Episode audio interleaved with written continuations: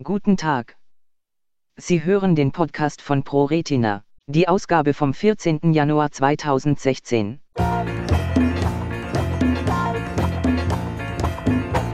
Nahrungsergänzungsmittel. Augenärzte warnen vor Selbstmedikation bei AMD.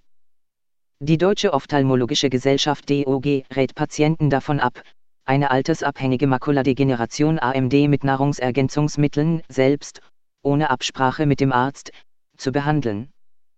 Zwar deuteten Studien darauf hin, dass eine Kombination aus den Vitaminen C und E, Beta-Carotin, Zink und Kupferoxid das Fortschreiten einer AMD in bestimmten Stadien verlangsamen und so die Sehkraft länger erhalten könne.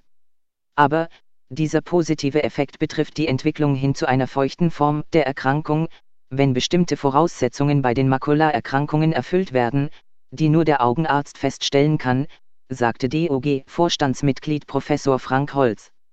Er betonte, die Einnahme sei keineswegs für alle Stadien der AMD sinnvoll.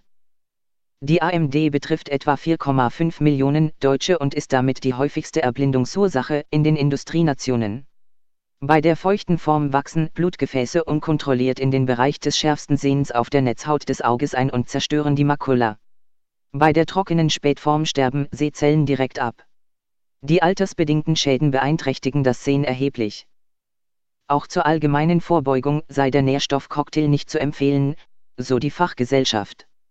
Insbesondere bei Rauchern und ehemaligen Rauchern könne die zusätzliche Einnahme von Beta-Carotin das Lungenkrebsrisiko erhöhen. Weitere mögliche Nebenwirkungen seien Nierensteine, Magenbeschwerden und Hautverfärbungen. Auch AMD-Patienten sollten ihren Arzt fragen, ob eine Behandlung mit Nahrungsergänzungsmitteln sinnvoll ist und sich genau an die vorgeschriebene Dosierung halten, rät der Direktor der Universitätsaugenklinik Bonn.